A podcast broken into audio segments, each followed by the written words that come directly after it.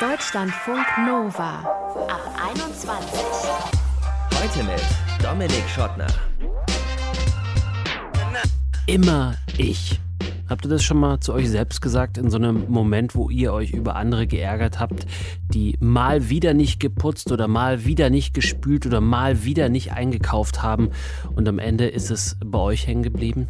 Alle, die jetzt nicken, I feel you und alle, die jetzt nicht nicken, ja, wir würden ja auch gerne mal nichts machen, aber ihr, ihr macht ja schon nichts, da können wir ja nicht auch noch alle fünf gerade sein lassen. Andererseits, vielleicht sind auch wir selber ein bisschen das Problem, die, die immer die Verantwortung an sich reißen und Aufgaben nicht abgeben können. Dafür machen wir diesen Ab 21 Podcast. Immer ich, wie wir Verantwortung abgeben können. Mit dabei ist die Psychologin Ulrike Bossmann. Ich glaube, dass die meisten echt Verantwortung übernehmen und das permanent machen, ungefragt und es gar nicht so richtig realisieren. Sie wird uns erklären, wie wir auch dieses Verantwortungsgefühl mal ignorieren können und dauerhaft vielleicht an andere abgeben können.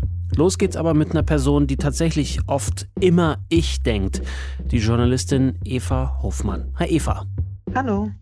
Du hast vor einiger Zeit mal einen Artikel bei den Kolleginnen von jetzt.de geschrieben darüber, dass du ein bisschen unzufrieden warst mit der äh, Putzperformance deiner männlichen Mitbewohner in der WG. Äh, nimm uns mal bitte mit in diese WG. Wie dreckig war es denn? ja, ähm, das kann man, kann man so sagen, die Putzperformance. Also ähm, es ging vor allem um die Gemeinschaftsräume, also Küche, Bad, Flur. Wir waren alle Studis, das heißt, wir waren irgendwie viel unterwegs und irgendwie auch viel feiern und hatten am Wochenende dann auch oft Besseres zu tun, als die Wohnung zu putzen. Und dementsprechend gab es immer wieder so Peaks, wo es echt zugemüllt war. Das hat sich dann vor allem in ja, äh, alten Flaschen, irgendwelchen Resten neben dem Mülleimer, Resten im Waschbecken und so weiter geäußert, bis hin zu, dass man die Küche kaum noch benutzen konnte, um zu kochen, weil man erstmal sich durch einen Berg von Abwasch äh, kämpfen musste. Mhm. Wie viele Leute wart ihr insgesamt? Da waren wir sechs, manchmal auch acht plus minus. Mhm. Das ist ja aber auch schon ganz schön viel. Ist ja schon äh, sozusagen, selbst wenn man da äh, immer hinterher ist mit dem Putzen, irgendwas bleibt immer irgendwie stehen, ne?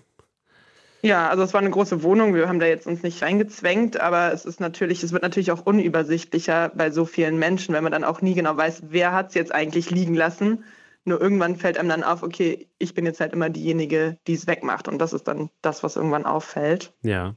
Warum glaubst du, dass das eine Geschlechtergeschichte ist? Ich glaube, das war in dieser WG spezifisch so, dass, also ich habe auch mit unordentlichen Frauen zusammen gewohnt. Also ich glaube nicht, dass man jetzt sagen kann, dass per se ähm, irgendein Geschlecht äh, sauberer ist als das andere. Ich glaube aber die, die Fähigkeit, sich zu kümmern, also das, was dann ja auch immer unter dem Begriff Care-Arbeit läuft, also sich diese ganzen kleinen Handgriffe, die man im Alltag irgendwie noch mitmacht, also noch eine Flasche mitnehmen auf dem Weg nach draußen, noch was mit auffegen, obwohl man nicht dran ist mit der Küche putzen und so, diese kleinen Handgriffe, die sich dann aber summieren irgendwann und das Mitdenken und Mitgucken, das fällt für mich auch unter diesen Care-Arbeitsbegriff und dieses sich kümmern um einen gemeinsamen Ort. Mhm. Und da war schon auffällig, dass das vor allem die Frauen in der WG auf dem Schirm hatten. Was waren das für Typen, mit denen du da zusammen gewohnt hast? Was haben die zum Beispiel gemacht im Leben, studiert, gearbeitet? Sehr nette Typen waren das. Also mhm. wir sind auch immer noch befreundet. Also das hat jetzt nicht unsere, unsere Freundschaft irgendwie gesprengt, aber wir hatten eigentlich alle einen ziemlich ähnlichen Lifestyle zu dem Zeitpunkt. Also wir haben alle studiert, äh, gejobbt, nebenbei Partys gefeiert. Also wir haben so ein normales Studi-Leben gehabt mhm. äh, zu dem Zeitpunkt alle. Ich frage, weil man natürlich hat, äh, gibt es gewisse Klischees, kann man sich jetzt nicht dagegen erwehren, äh, die man hat, dass vielleicht gewisse Studienfächer zum Beispiel, da vielleicht die Menschen, die das studieren, vielleicht eher prädestiniert sind als andere. Deswegen frage ich, ähm, ob das vielleicht da einen Zusammenhang gibt. Ach, das glaube ich nicht. Ich glaube, ich glaub, es gibt halt schon einen Zusammenhang davon, wie, wie wir aufgewachsen sind. Also wenn ich an mein eigenes Aufwachsen zurückdenke, meine Eltern haben am Küchentisch nicht darüber verhandelt, wer wie viel im Haushalt macht. Sondern? Sondern es war klar, dass halt meine Mutter gewisse Dinge macht und mein Vater gewisse Dinge macht. Mhm. Und den Großteil der Care-Arbeit hat meine Mutter gemacht. Und wenn ich so die Beziehungen von den Eltern von anderen Freunden und Freundinnen anschaue, dann ist es da sehr ähnlich. Und mhm. ich glaube, da kriegt man natürlich ein gewisses Vorbild vorgelebt als Mann oder als Junge und gleichzeitig auch als junges Mädchen oder als Frau. Mhm. Und deswegen glaube ich, ist die Art, wie wir darüber reden, auch dann in WG-Konstellationen später unterschiedlich und hat schon dann mit Geschlecht zu tun. Ich meine, es ist nicht deine Aufgabe oder überhaupt nicht die Aufgabe von Frauen, äh, die Männer, mit denen sie zusammenwohnen, in welcher Konstellation auch immer, dazu zu erziehen, selbstverständliche Dinge zu tun. Aber hattest du das Gefühl, dass dein Eintreten für eine Gleichberechtigung an der Stelle irgendwie einen Lerneffekt hatte? Also haben die Dudes nach einer Weile vielleicht auch mal geputzt, so wie sie es sollten? Oder bist du ähm, irgendwann frustriert ausgezogen? Nein, also wir haben einfach einen Weg gefunden, da anders drüber zu sprechen, weil es anfangs immer hieß, ja, wir haben halt unterschiedliche Sauberkeitsstandards. Und den Satz habe ich vor allem ja. von Männern oft ah, gehört, bitte. dass Männer gesagt haben, ja, ich habe halt einen anderen Sauberkeitsstandard und dann hatte ich mich schnell mal in so eine, also ich habe keinen Putzfimmel, bei mir muss man nicht so vom, vom äh, von jeder Küchenoberfläche können. essen können sondern mein Basic-Anspruch war einfach, dass nichts rumsteht und dass man halt irgendwie so ein bisschen Platz hat, sich zu bewegen. Mhm. Und genau, und ich glaube, wir mussten erst mal lernen, wir waren ja auch alle noch ziemlich äh, jung und noch gar nicht so lange auch selber von zu Hause irgendwie ausgezogen. Und erst mal lernen, über unsere Bedürfnisse eigentlich zu sprechen, ohne die so natürlich vorgegeben zu sehen. Und wenn man halt sagt, ja, ich habe halt einen anderen Sauberkeitsstandard, dann ist das so gesetzt und dann ist das auch keine gute Verhandlungsbasis. Aber wenn man halt darüber spricht, ja, was ist denn eigentlich dein, dein Standard, dann kommt schon schnell raus, dass Leute ein Bedürfnis haben, dass so und so oft die Toilette geputzt wird oder dass sie nicht möchten, dass Brot draußen liegt und vertrocknet. Also da sind Leuten ja ganz unterschiedliche Sachen wichtig. Und wenn man darüber aber nicht spricht, dann wird man es auch nie erfahren. Ich glaube, dieses Putzrad, was in vielen WGs so beliebt ist, das macht halt aus dieser Care-Arbeit, die so viel mehr umfasst, nämlich so das Mitdenken von anderen, macht das einfach so ein Plan, den man abhaken kann. Und dadurch macht man es halt einfach nur aus Pflichtgefühl, mhm. aber nicht, weil man dem anderen irgendwie einen Gefallen tun möchte, wenn man auf seine Bedürfnisse eingeht. Mhm. Aber gab es am Ende, also hat, hatte es einen Lerneffekt? Gab es da eine Verbesserung? Ja, also ich habe das nicht als meine Aufgabe gesehen, irgendwem was beizubringen. Ich hatte für mich selber den Anspruch, einfach nicht den Dreck von anderen übermäßig wegzumachen. Und ich war eigentlich schon äh, zufrieden dann, ja. nachdem wir darüber gesprochen haben. Dieses Verhalten von dir, findest du das auch in anderen Lebensbereichen? Zum Beispiel Klassiker ja auch, wenn man irgendwie gemeinsam äh, verreist, dann gibt es immer eine Person, die sich besonders intensiv kümmert, einfach weil sie sagt, wenn ich mich darum kümmere, weiß ich, dass es gemacht wird. Bist du so eine?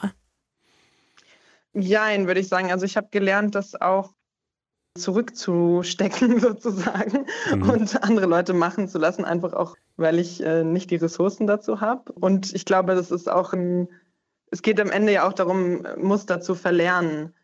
Und äh, dieses sich um alles kümmern, irgendwie noch Essen für den Urlaub mitnehmen und diese Sachen, die irgendwie früher vielleicht unsere Mamas gemacht haben, die halt äh, nicht mehr zu machen und zu gucken, was dann eigentlich passiert. Ob's, In, ob alles ähm, implodiert oder oder nicht? Ja, und das ist natürlich Quatsch, weil das würde ja auch irgendwie modernen Männern absprechen, dass sie überhaupt irgendwas können.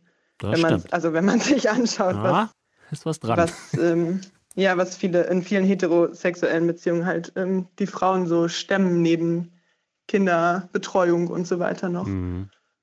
Ja, also da gibt es durchaus, und ich spreche jetzt ausdrücklich nicht über mich, äh, gibt es durchaus auch Männer, die das auf dem Schirm haben, aber tatsächlich bei weitem noch nicht so viele wie Frauen. Das ist zumindest meine Beobachtung. Okay, und wie ist es heute ja. bei dir? Also wir haben keinen Putzplan. Wir sprechen aber mehr miteinander und wir sprechen auch viel über unsere Vorstellungen von, wie wir miteinander zusammenwohnen wollen. Und ich glaube, das hat sich auf jeden Fall verändert, dass wir eine andere Art gefunden haben, darüber zu reden, die nicht mit dem Zeigefinger funktioniert, wo einer sagt, du musst jetzt aber dies machen oder das oder der Putzplan zeigt auf deinen Namen und deswegen musst du, sondern dass ich meine Mitbewohnerin so gut kenne, dass ich weiß, ah, der Person ist es total wichtig, dass, was weiß ich, keine alten Handtücher im Bad hängen oder so. Ähm, oder der anderen Person ist es total wichtig, dass die Kaffeemaschine sauber ist. Und sowas voneinander zu wissen und dann halt darüber, darauf zu achten, ich glaube, das ist für mich eigentlich so der, Kern von Care, also sich kümmern, andere so mitzudenken, natürlich alles im Rahmen des Möglichen, ähm, aber oft sind es ja echt Kleinigkeiten, die anderen Leuten halt viel bedeuten. Und das so mitzudenken und dann zu merken, ah, okay, andere Leute denken das bei mir auch mit. Sagt Eva Hoffmann. Sie ist Journalistin, lebt in der WG, hat früher auch mal in der WG gewohnt, sich da aber immer maßlos darüber aufgeregt, dass immer sie mit dem Putzen am Ende übrig blieb und die anderen nicht so viel gemacht haben, wie es vielleicht cool gewesen wäre. Danke, Eva. Gerne. Deutschlandfunk Nova. Ein paar meiner besten Freunde und ich, wir treffen uns demnächst auf so ein Wanderwochenende und natürlich, da muss irgendwie organisiert werden, wie kommt man dahin, ja, was macht man dort, wo schläft man eigentlich und bei wem bleibt's hängen? Bei mir.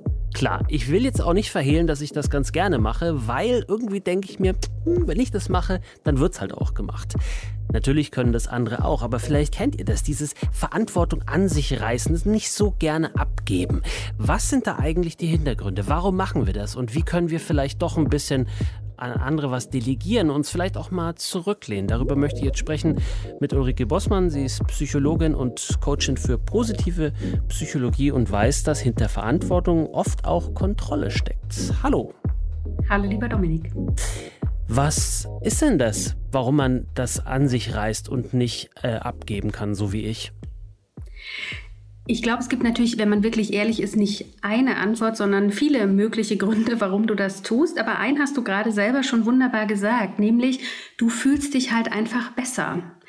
Also diesen, den Moment zu haben, zu sagen, guck mal, wie toll, alle anderen sagen danach, ich bin dir so dankbar, das war ja das beste Wanderwochenende und das ist wahnsinnig toll organisiert, ist natürlich balsam für die Seele und stärkt das eigene Selbstwertegefühl irgendwie ungemein. Und manchmal stecken natürlich auch Ängste dahinter, zu sagen, wenn ich es nicht mache, wird es halt gut. Das heißt, ich vermeide halt ne, blöde Gefühle mhm. auf die mhm. Weise, wenn ich besonders oft Sachen selber mache. Ob es die Organisation ist, ob es irgendwo was wegräumen ist, eine Aufgabe erledigen, ist ja, ist ja austauschbar, was das ist. Mhm. Da war jetzt das Wort Kontrolle, kam nur so äh, sozusagen zwischen den Zeilen vor. Möchte ich damit auch ähm, die Kontrolle äh, über das Ganze behalten, ähm, um sicherzustellen, dass es auch gut ist? Oder was ähm, sozusagen, bin ich ein Control-Freak, ist vielleicht die Frage eher. Das könnte sein. Also ja, es gibt Menschen, die übernehmen Verantwortung, weil sie keinem anderen zutrauen das so gut hinzubekommen, wie man das halt selber macht. Mhm. Ja? Jeder von uns kann Geschichten erzählen, wo jemand mal einmal jemanden hat was machen lassen und dann hat es nicht geklappt. Und deswegen muss ich es ja machen. Aber am Ende ist es, also ja, dieses Kontrolle haben, selber Kontrolle übernehmen, ist halt einfach natürlich ein Sicherungsmechanismus zu sagen, ich fühle mich am Ende toll. Mhm. Also deswegen behältst du die Kontrolle, weil es dir irgendwie wichtig ist. Und ich glaube aber, dass es schon auch viele gibt, wo es gar nicht nur um die Kontrolle geht, sondern wirklich auch um die dieses Gefühl, ich muss das halt machen. Ne? Ich muss das irgendwie machen, weil dann kann ich den anderen helfen, dann finden die mich irgendwie wahnsinnig toll. Und wenn ich das eben nicht mache, dann mögen die mich vielleicht nicht mehr. Hm. Ich, ich glaube, ich, vielleicht, vielleicht rücke ich das Bild gerade mal zurecht. Die anderen könnten das natürlich auch gerne, aber es hat sich einfach so über die Jahre vielleicht so ein bisschen auch ergeben. Da ist der eine, der kümmert sich gerne darum. Ich mache das auch, irgendwie macht es auch ein bisschen Freude, sowas rauszusuchen, da vielleicht sich ein bisschen ins Netz reinzuwühlen und da die passende Unterkunft oder die passende Bahnverbindung rauszusuchen. Und am Ende ist das alles schon, schon fein so. Aber klar ist auch, die anderen könnten das durchaus auch. Also das nur, um da jetzt nicht so das einseitige Bild entstehen zu lassen. Nein, aber ich glaube, das, was du gerade beschreibst, ist ganz typisch. Also mal jenseits meiner eigenen Themen. Ne? Bin ich ein Kontrollfreak oder will ich vielleicht nicht, dass die anderen sich irgendwie doof fühlen und deswegen mache ich es oder will ich mal in der Rolle glänzen, ich kriege das so toll hin, gibt es natürlich einfach auch ja, Rollen, die sich so etablieren über die Zeit. Also das ist ja wie in der Schule. Da gab es halt auch den Klassenclown und einer war halt irgendwie der Streber und der nächste war der Coole. Und klar, wenn ich natürlich lange zusammenlebe, dann ist halt ne, die Mutti die, die die Wäsche zusammenlegt und der Vater macht, keine Ahnung, irgendwie den Rasen oder mhm. so. Also klar, das ist natürlich auch was, wenn ich das nie anspreche, ergibt sich das natürlich auch. Und wenn das dann ein Leben lang weitergeht und ich bespreche das nicht, weil es mir eigentlich nicht gut in den Kram passt oder ich denke, eigentlich fände ich toll, wenn die anderen da auch mal mitmischen, das passiert ja oft nicht. Mhm. Wie schaffe ich es denn, jetzt ich konkret oder die, äh, du hast die klassische Rollenverteilung in der Familie, da ist das ja auch ganz präsentes Thema.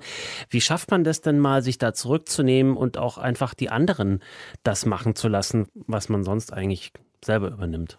Ich glaube, erstmal musst du überhaupt mitbekommen, dass du das machst. Ich glaube, dass die meisten echt Verantwortung übernehmen und das permanent machen, ungefragt und es gar nicht so richtig realisieren. Wenn du jetzt also mitkriegst, Achtung, ich übernehme da wieder die Organisation und eigentlich wollte ich doch diesmal nicht, dann bist du aus meiner Sicht schon ganz schön weit, weil du dann ja in Anführungsstrichen nur noch die Entscheidung treffen musst, zu sagen, und diesmal mache ich es nicht. Und ich glaube, was dann wichtig ist, ist nicht einfach nichts zu tun. Ja, also oft verfallen wir dann so ins Gegenteil von dem, ich habe mich um alles gekümmert und plötzlich mache ich gar nichts mehr. Sollen die anderen mal gucken? Dann werden sie mal sehen, wie sie mhm. ohne mich klarkommen. Und ich glaube, was dann einfach hilft, ist das klar zu kommunizieren und zu sagen, euch zu, ich habe jetzt dreimal den Wanderausflug gemacht, mir macht das auch Bock, ich kann mich gern um die Bahn kümmern, aber ich wäre dankbar, wenn, keine Ahnung, du, liebe Lisa, dich um unsere Unterkunft kümmerst. Mhm. Da muss man ja aber delegieren lernen. Das ist ja wiederum auch nicht so leicht, weil dann gibt man ja Kontrolle und auch Verantwortung ab an die anderen, die dann dafür vielleicht am Ende dann gerade stehen müssen. Aber wie kann man, ist das ein, äh, einfach nur ein Schalter, den man umlegen muss, weil man sagen muss, okay, das macht jetzt einfach die andere Person oder ist das wirklich ein, ein Prozess, auch Vertrauen aufzubauen, dass andere das auch genauso gut oder vielleicht sogar ja auch besser können? Ich glaube, es ist im ersten Schritt vor allem wirklich eine bewusste Entscheidung zu sagen, ich möchte das gerade lernen, das irgendwie abzugeben. Weil vielleicht gelingt dir das noch nicht perfekt und vielleicht macht auch die andere oder der andere das nicht so perfekt, weil du schon viel Erfahrung hast im beispielsweise irgendwie recherchieren oder Dinge tun. Und es ist ja klar, dass wenn du dann mal Verantwortung abgegeben hast, die Kontrolle abgegeben hast und jemand macht das neu, dass diese Person das vielleicht nicht sofort so toll macht wie du. Und ich glaube, es ist total wichtig, sich darauf auch einzustellen und zu sagen, das ist dann nicht ein Grund, dass ich sofort wieder zu mir zurücknehme, sondern eher dann zu überlegen, okay, wie kommt denn diese andere Person dahin, ne, das dann irgendwie auch lernen zu können beispielsweise? Kann ich ihr das zeigen oder kann ich ihr Tipps geben oder dergleichen? Aber ja, ich glaube, der erste Schritt ist die Entscheidung, um zu merken, okay, und klar, danach glänze ich vielleicht weniger. Ne? Also du bist ja dann nicht mehr der Hero, der jetzt diesen Trip super organisiert hat, wo alle anderen sagen, mein Gott, was wären wir denn nur ohne dich? Mhm. Und ich glaube, man muss sich darauf einstellen, so ein bisschen innerlich, dass man natürlich damit das auch ein Stück weit verliert. Und dass man aber sagt, ja, aber, aber das ist gut, weil ich dafür anderes gewinne. Zeit, um irgendwas anderes zu machen, in der ich sonst recherchiert hätte oder was auch immer die Aufgabe ist, die ich übernehme. Zeit, um mich um mich selber zu kümmern, zum Beispiel, könnte man da gewinnen. Auch mal faul sein. Äh, das ähm, wäre ja auch eine Möglichkeit, dass man ähm, zu Self-Care zurückkehrt, während man die anderen mal machen lässt. Ja, unbedingt. Also ganz oft ist es ja so, dass Menschen, die, die ganz viel Verantwortung für andere übernehmen, ja, oft die Bedürfnisse der anderen wahnsinnig gut im Blick haben und sehen, das muss noch getan werden und jenes muss noch getan werden und damit es dem gut geht, mache ich jetzt XYZ und am Ende gehen sie völlig unter. Ich erinnere eine Klientin, die war unter der Woche alleine ähm, mit ihrem Sohn, irgendwie knapp zweieinhalb Jahre alt, einem Riesenhund, dem Haus, hat das alles gemanagt mit Job. Der Partner war zu der Zeit, hatten sie abgesprochen, in einem Studium, in einer Weiterbildung und war am Wochenende da. Sie war völlig durch von dieser gesamten Woche, aber ihr ist selbst am Wochenende nicht in den Sinn gekommen zu sagen, so Schätzchen, und jetzt ich schlafe mal auf der Couch, damit ich mal eine Nacht in Ruhe schlafen kann mhm. und du kümmerst dich irgendwie darum, mit dem Hund rauszugehen. Und ich glaube, also diesen Shift zu machen, zu sagen, ich bin auch wichtig, nicht nur die Bedürfnisse der anderen. Klar, das ist ein total wichtiger Punkt. Und ja, dann hast du auch mal Zeit für dich. Hm. Wie viel Bundesrepublik der 50er und 60er und 70er und 80er steckt da noch in unser aller Knochen drin, äh, hinsichtlich Rollenverteilung? In Bezug auf klassisches Bild, ich glaube ja. schon noch viel mehr, als wir wollen, spätestens wenn Kinder reinkommen, erlebe ich. Dann wird es schwierig. Dann ist äh, die Frau übernimmt Care-Arbeit. Sofern ja. es in so einer äh, klassischen Rollenverteilung oder klassischer heterosexuellen Paarbeziehung irgendwie ist, ne? Ja, und man kann sagen, ist ja auch toll, weil, also klar, es ist, es ist ja überhaupt nichts Schlechtes daran, ne? hilfsbereit und freundlich zu sein und zu sagen, mir sind die anderen nicht scheißegal, sondern ich freue mich, wir machen einen Ausflug und ich kümmere mich drum, solange es halt nicht einseitig wird oder du so das Gefühl hast, Mensch, eigentlich sollten jetzt auch mal die anderen sagt die Psychologin Ulrike Bossmann. Und jetzt seid ihr dran. Verantwortung übernehmen oder sich gemütlich zurücklehnen. Fürs Erste, aber wirklich nur fürs Erste. Zurücklehnen, okay heute, weil dieser Podcast ist jetzt zu Ende. Danke fürs Interesse, empfehlt uns gerne weiter. Mein Name ist Dominik Schottner, bleibt gesund und geschmeidig. Ciao. Deutschlandfunk Nova. Ab 21. 21. Die Podcasts jederzeit auch auf deutschlandfunknova.de.